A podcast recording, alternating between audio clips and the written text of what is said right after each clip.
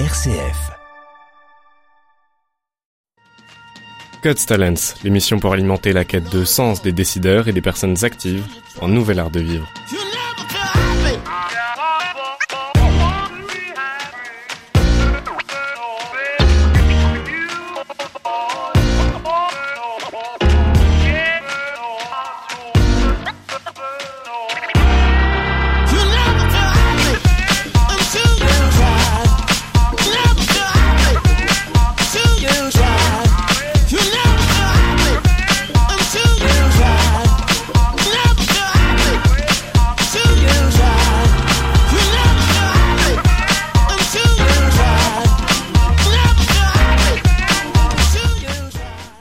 Aujourd'hui, nous allons découvrir ce mot Ubuntu qui signifie humanité réussie avec vous, professeur Abbé Adrien Ntabona. Bonjour. Bonjour, bonjour, bonjour.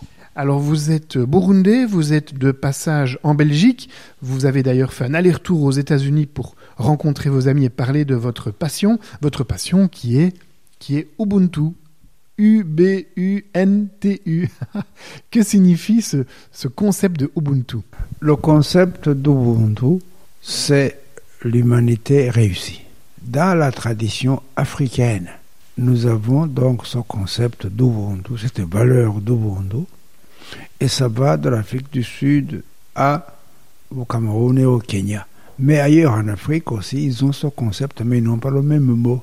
C'est la seule différence. Et j'ai participé d'ailleurs au colloque de civilisation, la civilisation bantou à, à, au Gabon, où on fondait le centre des civilisations, donc le centre international de civilisation bantou, le Sisiba. Alors, bantou, qu'est-ce que c'est Qu'est-ce que c'est quand vous dites une civilisation bantou C'est le monde où l'on parle des langues qui sont toutes proches et avec le radical ntu, qui signifie Donc, l'humanité réussie vient de là. Nous avons donc toute une zone où, où, justement, pour être appelé homme, on dit Umundo, qui signifie un homme. Partout, Omoto, Omoto, ça peut varier selon les pays, mais c'est le même mot. Alors, nous avons mis sur pied un ensemble de valeurs à Libreville, au Gabon, où se trouve ce centre.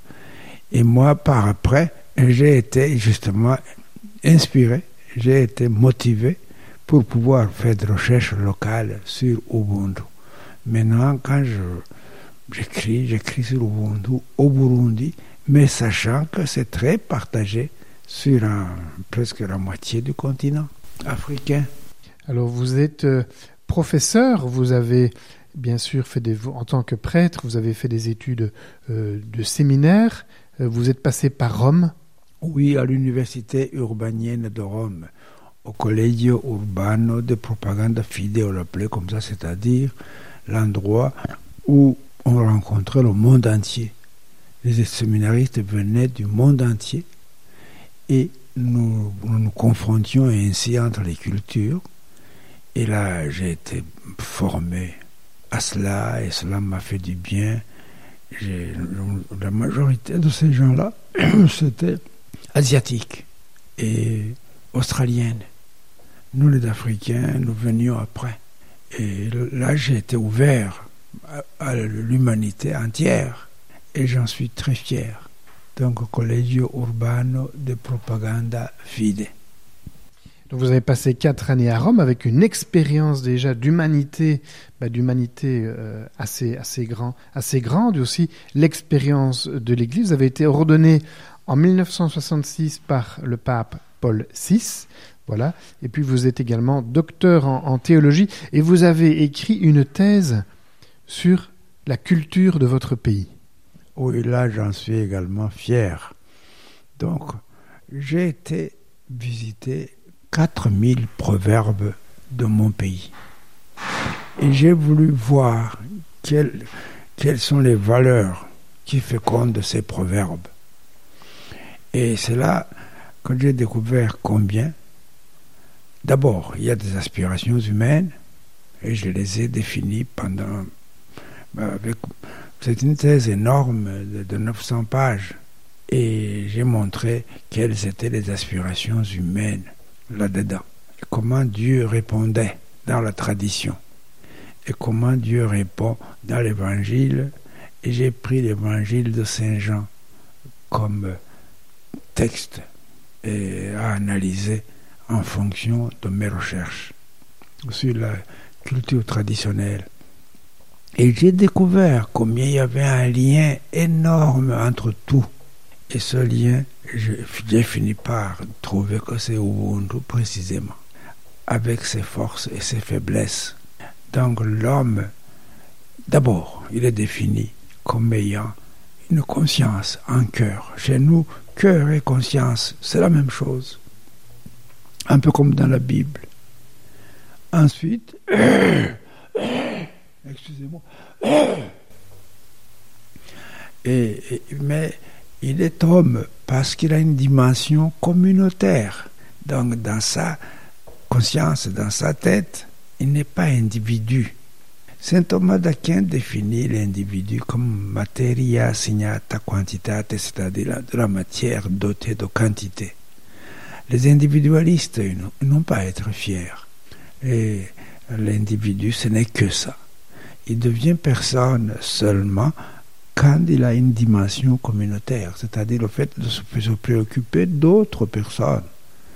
D'abord sa famille, nous, sommes très attachés à notre famille et j'ai tout un, une série de chapitres sur la famille et, élargie où l'homme se sent responsable, porteur de cette, de cette collectivité. L'homme n'est homme que quand il est porteur d'une collectivité avec lui. Ensuite, j'ai découvert que le voisin, c'est aussi un membre de la famille élargie. Et le voisin, c'est là, il est très important chez nous. Et ensuite, j'ai découvert que la dynamique du partage, la dynamique de l'entraide, c'est ça qui fait un homme. S'il n'a pas cela, ce n'est pas un homme, c'est une bête féroce. Et une bête sauvage, tout à fait. Et je vais raconter une histoire, puisque si on est à la radio. Un homme a voulu, a voulu manger sa vache tout seul. Il a abattu une vache, il a voulu la manger tout seul. Il est allé dans la forêt pour consommer cette viande. Arrivé dans la forêt, tout de suite le monstre est venu. Chez nous, les monstres sont très importants. Et dans les, dans les, dans les histoires traditionnelles, le monstre a dit Offrez-moi des présents, car nous habitons ensemble. Des présents, ça veut dire que ce sont des, des dons obligatoires. Offrez-moi cela. Et il a offert la viande. Et le monstre a consommé toute la viande, toute. Et puis le monstre l'a mangé aussi, il a dévoré. Et l'histoire se termine ainsi. Donc il est allé, il a refusé la compagnie humaine, il a voulu manger tout seul sa viande et, et il en est mort. Le monstre lui a fait la leçon. Ça, c'était pas vraiment une humanité réussie, c'était plutôt c'était une humanité manquée complètement échoué, et, mais dramatiquement même. Et ça, c'est. Alors, par après, et j'ai découvert aussi que quand l'homme ne se trouvait pas dans le cercle du moi communautaire, c'est le mot que j'ai fini par trouver pour définir toute cette collectivité dont l'homme se sent plus ou moins chargé. Et quand on était en dehors de son moi communautaire, alors il n'y avait aucune responsabilité. L'homme se trouvait sans aucune conscience de responsabilité et il n'était pas, non seulement il n'était pas obligé d'aider, mais il était méfiant et loin. Et puis, quand l'homme était ennemi de, de, cette collectivité anonyme, ou bien quand il était ennemi tout court, alors il était tout simplement à abattre parce qu'il s'opposait à, à, son moi communautaire. En s'opposant au moi communautaire, il n'avait qu'à mourir. Alors, quand il y avait eu une offense, non seulement euh, on pouvait se venger, mais on devait se venger. ça, c'est le drame. On, devait se venger, c'est une culture euh, de, une habitude chez vous? La vendetta, la vengeance obligatoire, la vengeance sociale et politique. Et si bien qu'on avait une société guerrière. Le moi d'ici, le moi communautaire d'ici combattait le moi communautaire de là-bas. Et alors, ce qui est très très dangereux, c'est qu'il y avait un manichéisme dedans, c'est-à-dire du côté du nous béni, tout est bon. Et du côté du vous maudit, c'était mauvais, il n'y avait que du mal. Alors non seulement on avait le droit de tuer l'ennemi, mais même le devoir de le faire. Si on ne le faisait pas, on était puni par les siens. Et c'est dramatique ça, parce que ça, ça a été un germe des, génocides qui ont suivi plus tard. On aura l'occasion d'y revenir sur ces génocides que vous venez d'évoquer à l'instant. Alors dans cette émission, je, vous remercie donc de nous introduire sur ce thème de Ubuntu, d'humanité réussie, ce parallélisme que vous avez fait avec l'évangile de Saint Jean. Et dans cette émission, euh, professeur Abbé Adrien Entabona, nous, nous essayons également de faire connaissance avec vous. Qui êtes-vous? D'où venez-vous? Quelles sont vos racines? Avez-vous un souvenir d'enfance que vous pourriez nous partager et qui nous aidera à comprendre qui vous êtes?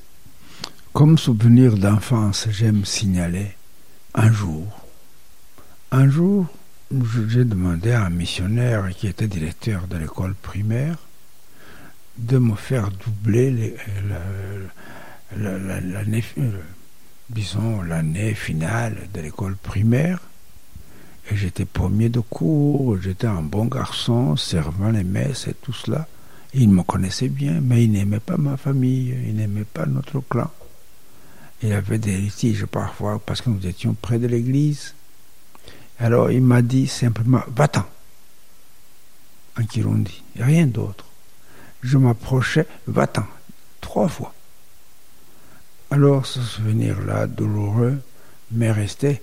Je suis allé garder les vaches deux ans. Et là, j'ai eu j'ai eu la culture des gardiens de vaches. C'était toute une culture. Là, j'ai appris beaucoup, beaucoup même. C'est là que j'ai aimé la culture traditionnelle. Et j'ai fait deux ans. Quand le missionnaire était parti, alors je suis retourné à l'école, on m'a fait réinscrire et ça marchait. Et c'est un souvenir douloureux et je l'ai gardé il n'y a pas de rancune avec le missionnaire. Nous avons bien collaboré, mais il ne s'en souvenait plus, bien sûr. Nous avons bien collaboré. J'ai fait mon stage de, grand séminariste chez lui et on, était bien. Jusqu'à sa mort, on s'entendait bien. Mais j'ai chaque fois vérifié s'il s'en souvenait. J'ai vu qu'il ne s'en souvenait plus. Tant mieux, tant mieux. Merci beaucoup pour cette anecdote. Donc nous retenons que vous avez été chassé pour des raisons de clan. Hein, donc c'est une humanité échouée également, ça. Donc des, exclusions comme cela, vous avez été exclu. Et puis vous avez été pendant deux ans euh, gardien, gardien de vaches. Oui, c'est échoué. Oui, on ne le considérait pas comme un homme, celui-là. On, on ne l'aimait pas du tout. Et oui, donc c'est une humanité échouée, c'est le missionnaire. C'est tout ce que je puisse dire. Voilà, On se retrouve directement après cette petite pause musique, musicale. Écoutons Yannick Noah, La voix des sages.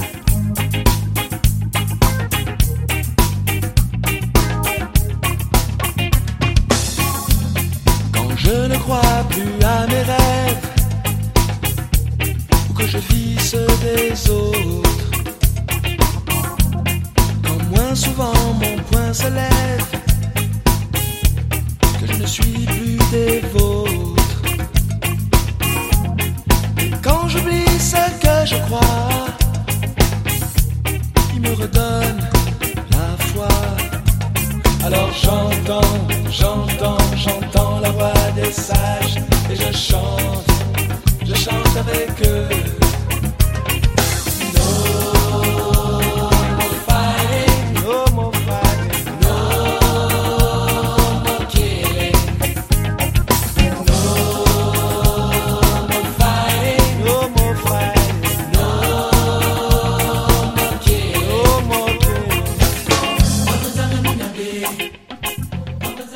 Deuxième partie de notre rencontre avec vous, professeur Abbé Adrien Ntabona. Vous êtes expert de la culture et de la littérature traditionnelle burundaise. Vous êtes euh, professeur également d'éléments euh, de langage.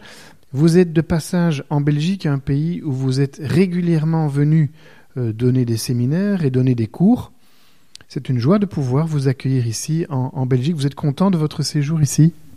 Je m'excuse, je n'ai pas donné de séminaire ici à Louvain. J'ai aidé pour une thèse à Louvain, mais c'est surtout en, Bel en France. C'est en France que j'ai travaillé beaucoup. Et aussi en Italie, parce que je parle bien italien et je puis donner des cours en italien. Alors, vous me demandez Je vous demande en fait euh, comment vous allez? Comment vous sentez-vous maintenant? Ah, mais, comme, vous, comme c'est sur la Belgique que vous me posez la question, je vous réponds. Moi, je suis venu déjà en Belgique en 64. J'avais un ami à Malmedy qui m'a invité. Et j'avais aussi parlé un peu d'émission à Malmedy.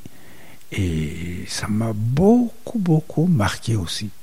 Parce que c'était la chrétienté d'autrefois, dans les années 60. C'était florissant au maximum. Et cette chrétienté de Malmedy m'a beaucoup plu jusqu'à maintenant. Le diocèse de Liège me plaît grâce à, à Malmedy. Eh bien, Malmedy, deuxième partie de notre émission, les sources d'inspiration. Faisons davantage connaissance avec vous. Vous me permettez de vous poser quelques questions pour savoir mais finalement qui vous inspire et qu'est-ce qui vous inspire, professeur euh, Adrien Ntabona. Avez-vous un, visage ou une personne pour laquelle vous pouvez dire tiens, cette personne m'a inspiré dans ma trajectoire Eh bien, c'est la personne qui m'a inspiré le plus. c'est quand j'étais petit. C'est l'enseignant qui m'a remis à l'école. Après, après les vaches Après les vaches, eh bien, et on, ma famille a demandé à l'enseignant, euh, de, de, donc de, de l'année finale de l'école primaire, un bon enseignant, de me remettre à l'école, sans que même les missionnaires le sachent. Le nouveau directeur de l'école, parce que l'autre était parti, c'est ainsi que je suis revenu. Le nouveau directeur euh, ne m'a pas euh, non plus accepté parce que et il ne m'a trouvé sur aucune liste. J'avais fait deux ans d'absence. Et alors, savez-vous ce qu'il a fait, euh, cet enseignant-là? Et il a tout simplement regardé, parce que le missionnaire avait fait deux rangs, le rang des enfants qui, qui restaient et le rang des enfants qui devaient partir, parce que nous étions trop nombreux.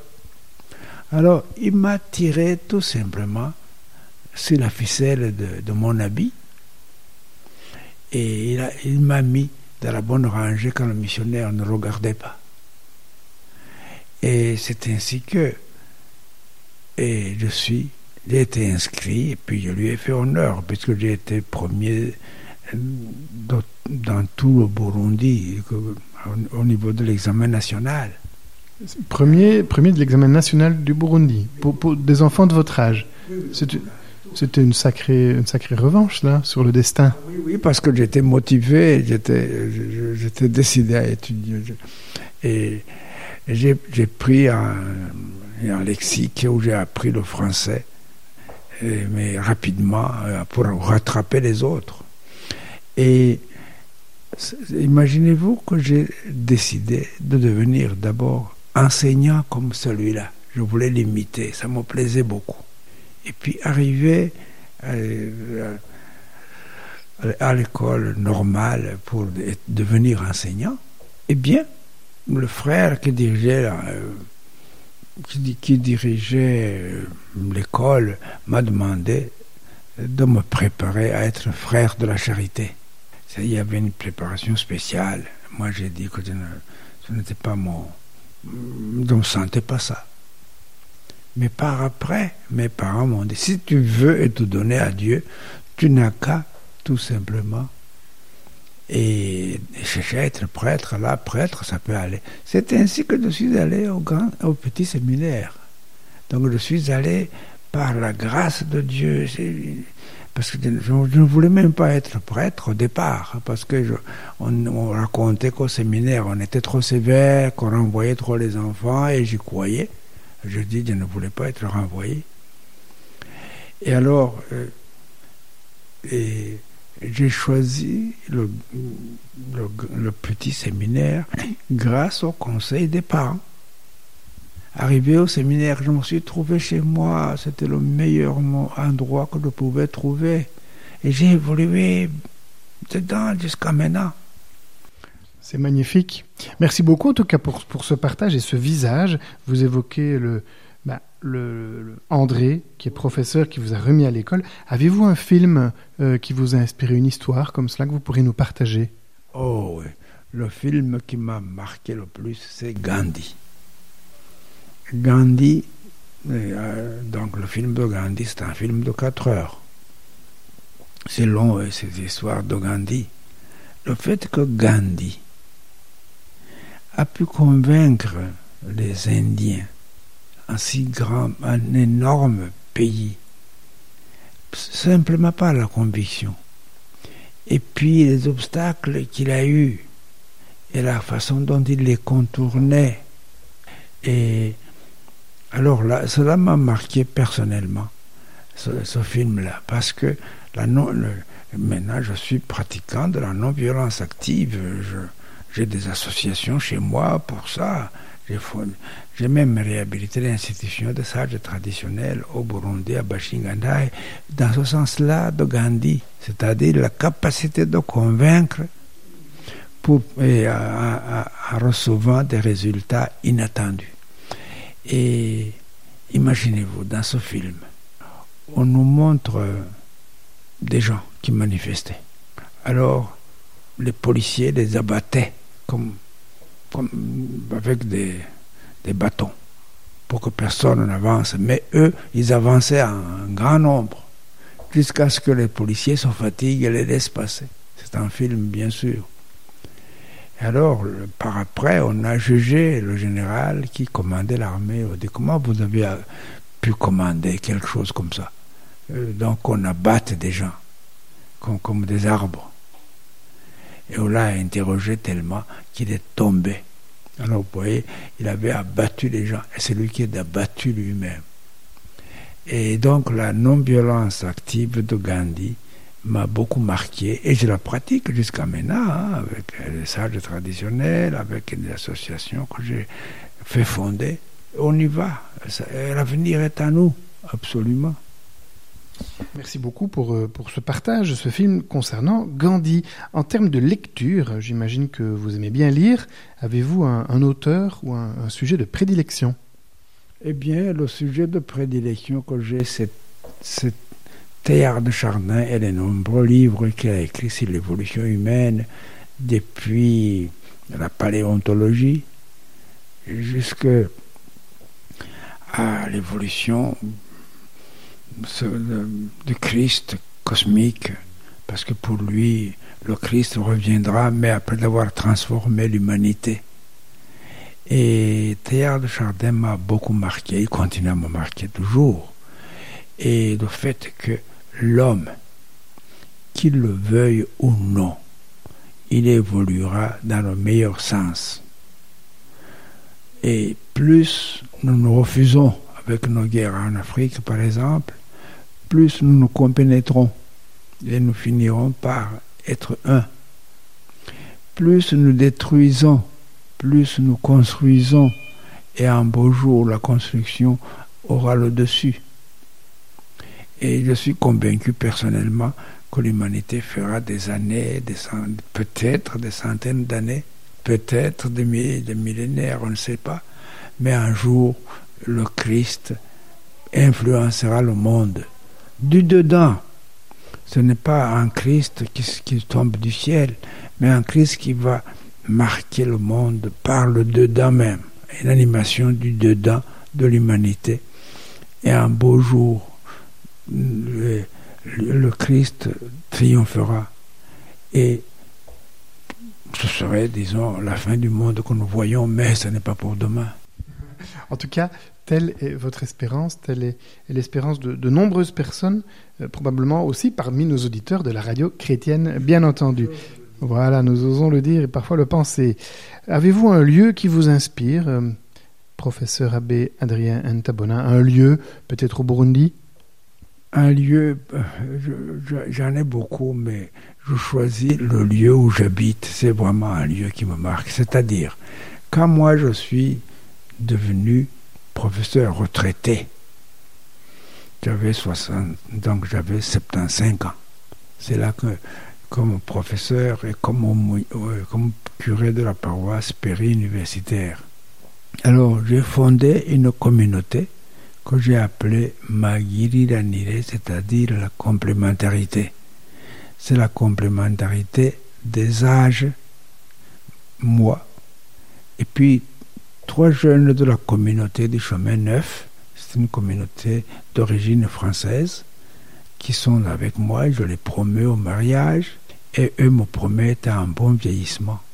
Et j'ai déjà promu cinq couples. Et puis, j'ai profité de, leur, de cette expérience pour préparer au mariage beaucoup d'autres jeunes couples qui viennent chez moi de façon informelle, ils demandent la permission à leur curé, ils viennent, ils se préparent avec moi, et c'est très bon. Donc, euh, cet endroit-là, tout un endroit simple, cette communauté est petite, et, mais nous, sommes, nous faisons partie de ces petites communautés qui, qui composent l'Église d'Afrique. Je ne sais pas si vous le savez, j'aurais voulu que les auditeurs le sachent.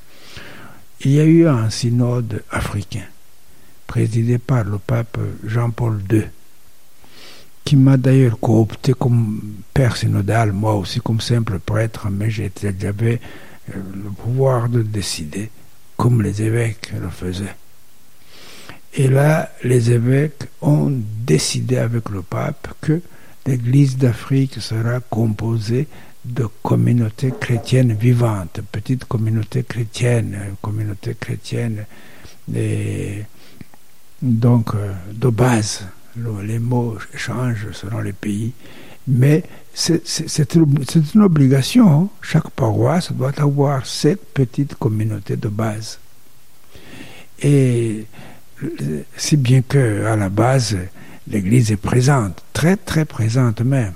Ça, c'est la force de l'Église africaine. hein. Alors, ma petite communauté contribue aussi à cela, de loin ou de près, en même temps que les communautés officielles. Et là, nous travaillons bien ensemble et nous faisons en sorte que les gens se sentent famille comme chrétiens. Au lieu d'aller à la messe et chacun pour soi et Dieu pour tous, comme on dit, ce qui est d'ailleurs une hérésie, chacun sait que chacun pour soi, Dieu n'est plus là. Alors, euh, chez nous, ce que nous sommes en train de développer, c'est une église locale, très locale, qui fonctionne comme famille, comme la famille africaine élargie, ce, que, ce dont j'ai parlé au début. Et qui en même temps y ajoute la gratuité chrétienne. Ça, c'est le sommet de l'Ubuntu, normalement. Mais on n'a pas atteint la gratuité, nous, mais nous, nous allons l'atteindre avec le christianisme.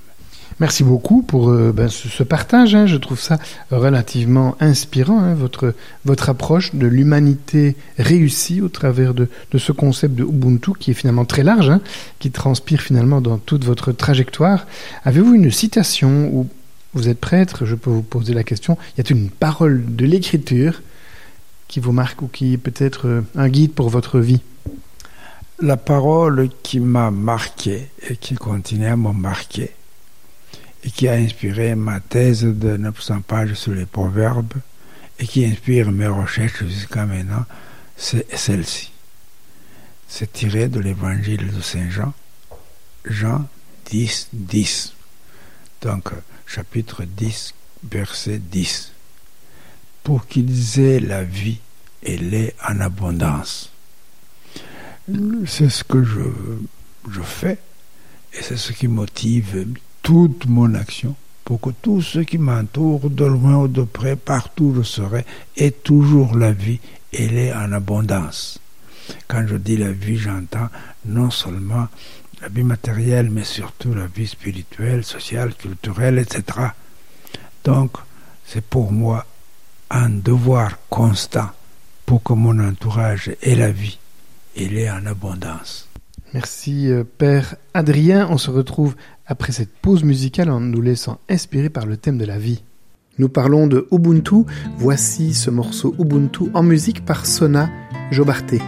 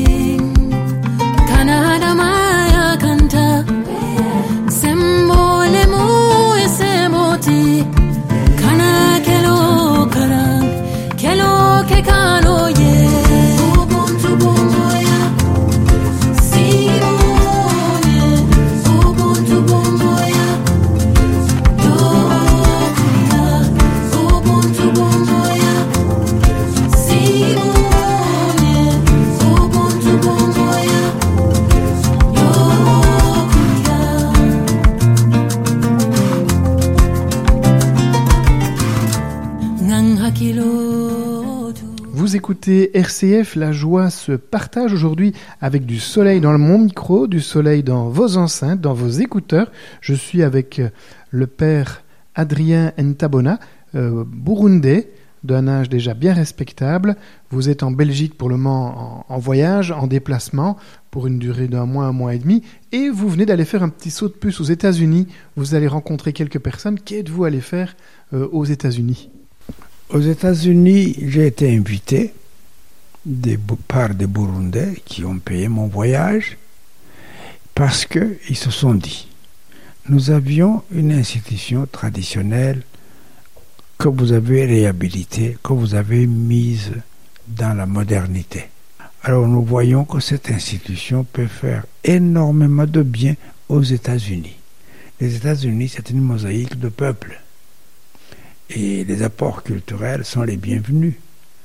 Et alors, nous allons nous aussi rayonner grâce à l'institution des sages traditionnels qui consistait dans le fait de former des gens responsables de la vérité, de la justice et de la concorde autour d'eux, en animant l'interaction des gens, en animant l'entraide et, aussi les réconciliations en cas de besoin.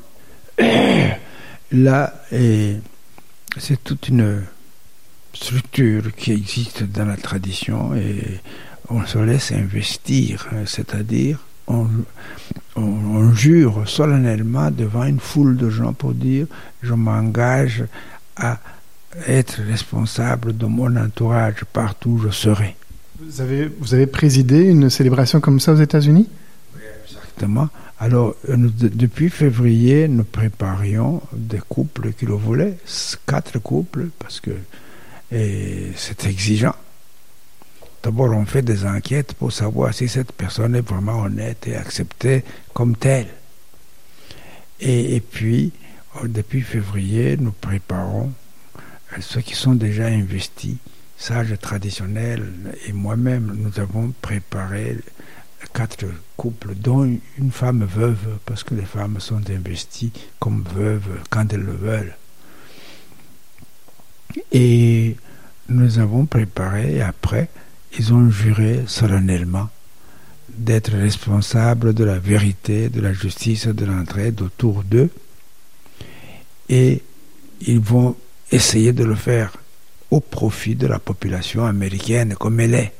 Elle est parce que Aux États-Unis, on fait un peuple à partir de la variété des cultures.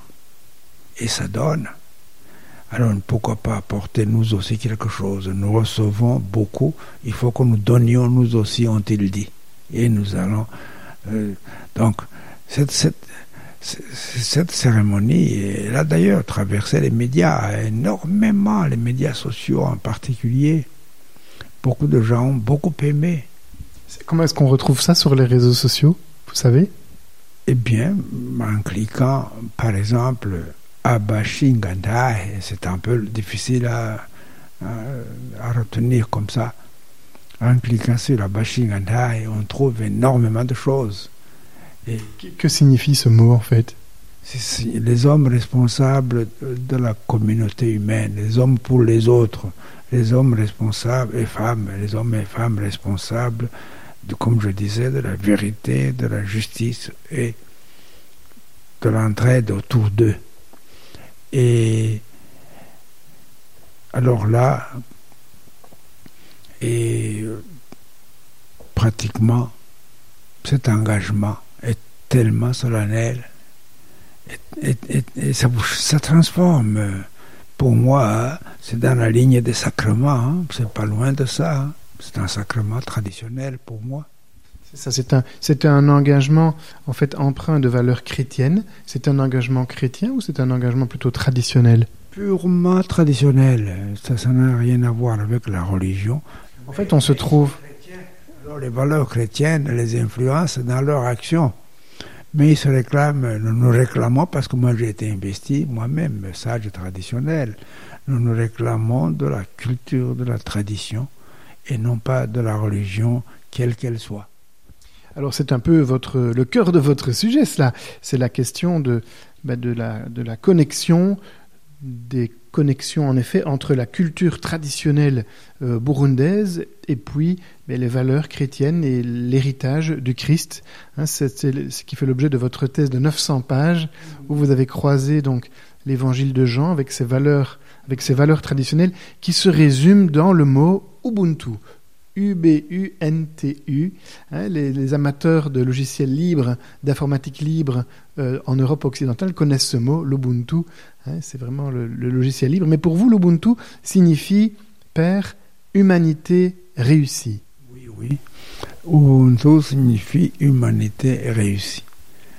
Un homme n'est homme que quand il a une dimension communautaire dans sa conscience, c'est-à-dire fait qu'il se sent responsable autour de lui d'autres gens, à partir de sa famille, en élargissant jusqu'à jusqu même à la collectivité, anonyme pourvu qu'on soit proche. Là, un homme n'est homme que quand il, a, quand il a le sens de l'autre, quand il se sent un peu pour autrui, un homme pour autrui. Autrui compte beaucoup parce que quand on voit les choses de près, et on est ce qu'on est parce que d'autres nous ont influencés. Dans les moindres détails, si vous analysez votre propre vie, vous voyez que ça fait, ce sont d'autres qui vous ont fait. Et alors il faut bien qu'on fasse, euh, dans le sens contraire, le bien, c'est-à-dire on a reçu et on donne on est homme seulement quand on est conscient de cela. Si on n'en est pas conscient, on n'est rien. Et le terme qu'on utilise, c'est gito, ça veut dire rien. Donc, rien, ça veut dire, c'est un terme d'ailleurs utilisé pour les animaux et les plantes, pas pour les hommes. Donc, on est tellement petit qu'on ne vaut rien. Gito veut dire vaut rien. D'accord, vaut rien. En tout cas, cette thématique de Ubuntu, ça, ça anime. Lorsqu'on regarde un petit peu sur Google euh, tout ce que vous avez produit, vous avez écrit une dizaine de livres, une dizaine d'ouvrages, et vous donnez des conférences ici d'ailleurs en, en, Belgique, euh, alors que nous menons cette interview. Euh, le sous-titre de votre livre Ubuntu, humanité réussie, vous ajoutez ces roses et ces épines. Alors que sont ces roses et que sont ces épines? Les roses ce sont les engagements sociaux, non seulement dans sa propre famille élargie, mais aussi autour de soi, jusqu'à rendre le voisin comme membre de la famille. Donc avec toute la dynamique d'entraide, de partage, etc. Et les épines, ce sont malheureusement le fait que quand quelqu'un ne fait pas partie de ce moi communautaire que Ubuntu crée, quand on n'en fait pas partie, on est alors tout simplement étranger, à éviter même, à craindre, avec de la méfiance à la base. Donc, la collaboration entre l'homme et l'homme n'est pas totale. Et puis surtout l'inimitié, le fait de sentir que quand quelqu'un est ennemi, il refuse de son moi communautaire, alors il est à abattre tout simplement. L'ennemi est à abattre, il n'y a, pas, il n'y a rien à faire. Et, puis quand il y avait eu vengeance, quand il y a eu, pardon, offense, et la vengeance était, comme je disais, obligatoire. On devait se venger. Et si on ne le faisait pas, on était puni par les siens. Et là, c'était grave. Moi, je vais vous raconter une anecdote. Un beau jour, un jeune homme chrétien a épousé une famille ennemie. Ah non, il a épousé une fille d'une famille ennemie. Et il a voulu l'épouser, mais le, papa a dit non, je n'accepte pas ça. Mais il était obligé, le papa, parce que chez nous, ceux qui, avaient, ceux qui ont fait des études ont toujours la prédominance sur ceux qui ne l'ont pas fait. Il a accepté d'aller à la dot, parce que chez nous, on, a, on fait une dot pour relier les clans du, donc du, futur et de la future. Et lui, il a dit, je ne boirai aucune goutte du vin de banane de ces gens-là, de la bière de sorgho de ces gens-là. Il a lui-même préparé sa propre provision pour qu'ils ne boivent rien de ces gens-là. Les discours ont été faits, la, la dot a été donnée, etc. Mais lui, il n'a pas goûté même de, leur bière, de leur bière de banane, bière de, sorgho, de, leur vin de banane, pour dire non, c'est un clan ennemi, je n'en veux pas. Donc, mais il était obligé par son fils qui était euh, euh, dirigeant. Donc, vous voyez jusqu'où ça va l'inimitié chez nous, ça allait jusque non seulement à refuser l'autre, mais aussi à l'abattre quand c'était nécessaire, puisque on disait du côté du, nous béni, du côté où, où je me situe, nous sommes toujours bons et les autres n'ont que du mal, ils sont mauvais. Je l'ai déjà dit et j'y insiste, c'est une épine terrible.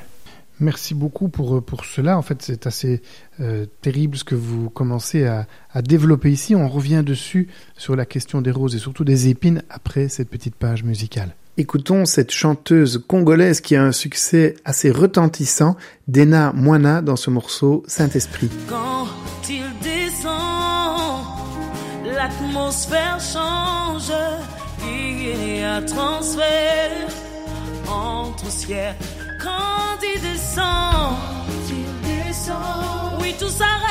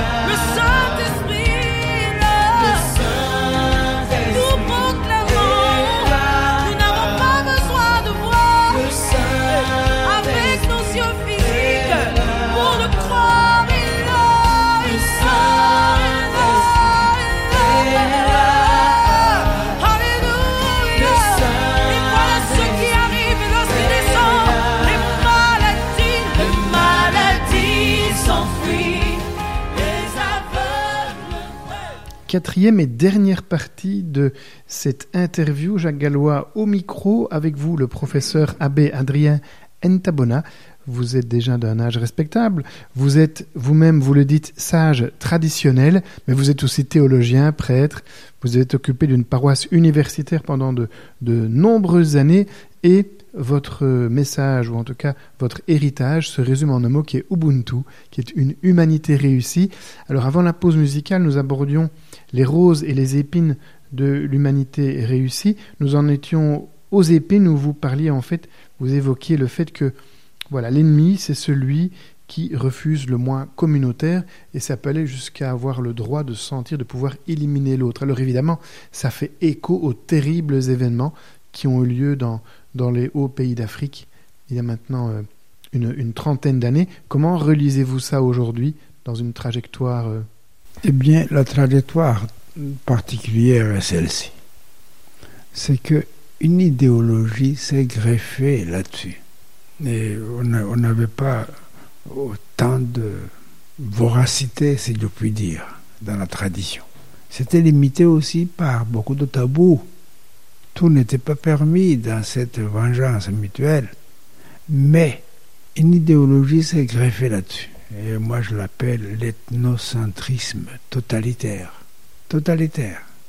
Les, dictatures qui ont suivi l'indépendance, les indépendances en Afrique, et ont été utilisées là chez nous, au Rwanda et au Burundi, pour massacrer, les, pour se massacrer mutuellement jusqu'au génocide, c'est-à-dire la volonté de tuer systématiquement ceux qui répondaient à tel ou tel critère. Et ça s'est fait au Rwanda, où 800 000 personnes sont mortes. Au Burundi, la proportion des chiffres est moins grande, mais c'est venu périodiquement. Et la haine est cultivée. Et jusqu'à maintenant encore, au Burundi, la haine est cultivée, on n'en sort pas encore. Pratiquement, hein, ce que je puis dire là-dessus, c'est que la culture a servi de berceau, mais ce n'est pas elle qui est responsable. Ce qui est responsable, c'est cette idéologie de l'ethnocentrisme totalitaire qui a envahi aussi l'est du Congo. Au Congo, et s'il y a et, des difficultés énormes, il y a entre autres cette idéologie qui est à la base. Donc, parce qu'entre-temps, des groupes extrémistes se sont formés et, et, se battent.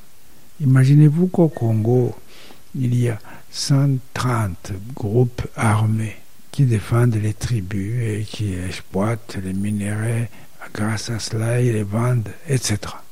Et dans ces groupes, il y a des groupes extrémistes qui s'inspirent de l'ethnocentrisme totalitaire, aucun doute.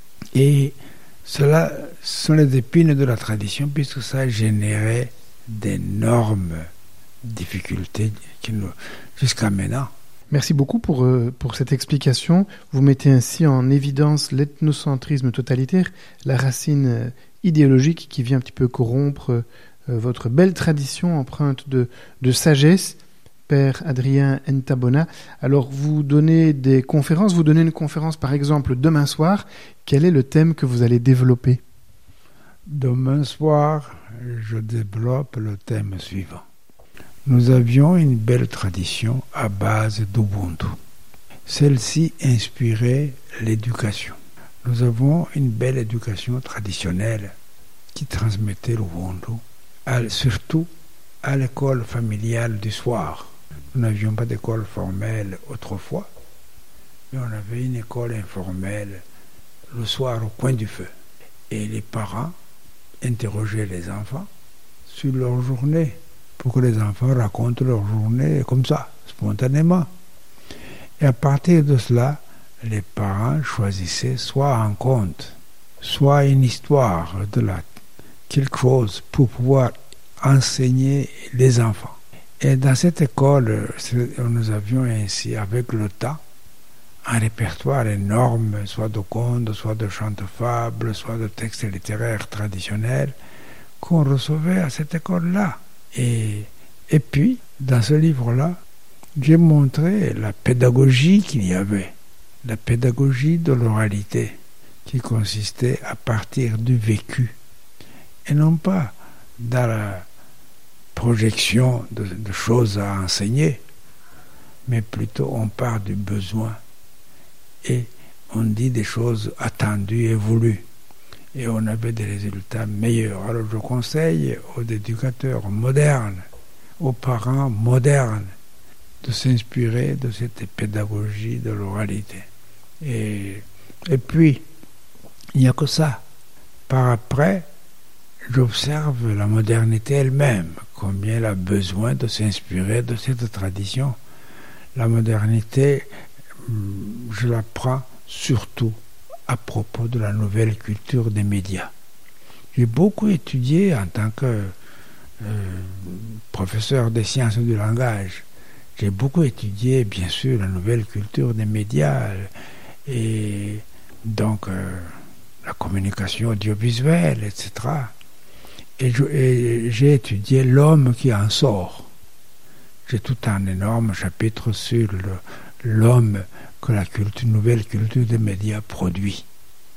Et là, ça peut, ça peut aider même les Occidentaux que vous êtes pour vous connaître, hein, parce que vous êtes inclus là-dedans, et surtout vous d'ailleurs. Vous êtes. Alors, et donc, ce- cet homme, cet homme produit par la nouvelle culture des médias, qui est un nouveau type d'homme. Il y a toute une nouvelle culture qui est là. Vous n'y échappez pas. Et je montre comment on peut enrichir cet homme. Et puis on peut, comment on peut aussi enrichir la nouvelle culture des médias grâce aux apports de la tradition, euh, de la pédagogie de l'oralité. Donc la pédagogie de l'oralité peut, inspirer aussi euh, l'actuelle pédagogie de l'audiovisuel, s'il y en a une. Merci beaucoup, Père Adrien. On pourrait continuer encore à vous écouter au coin du feu, hein, comme vous l'évoquiez dans cette pédagogie de, l'oralité. hein. vous remarquez, vous étudiez. Pour vous, c'est une évidence que l'homme nouveau généré par la nouvelle culture des médias ouvre un nouveau chemin, de nouvelles perspectives, de nouveaux sujets d'études pour vous. Un tout grand merci pour votre passage à notre antenne sur la radio chrétienne francophone. À bientôt. Eh bien, je vous remercie beaucoup de m'avoir approché. Vous n'imaginez pas combien je suis heureux. Je vais remercier ceux qui m'ont mis en contact avec vous.